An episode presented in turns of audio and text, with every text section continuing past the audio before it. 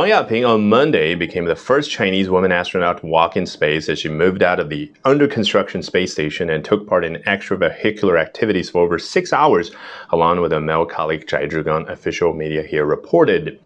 On November the 7th, Chinese taikonauts Zhai Zhigang and Wang Yaping conducted the first spacewalk for the Shenzhou 13 mission at the Chinese space station.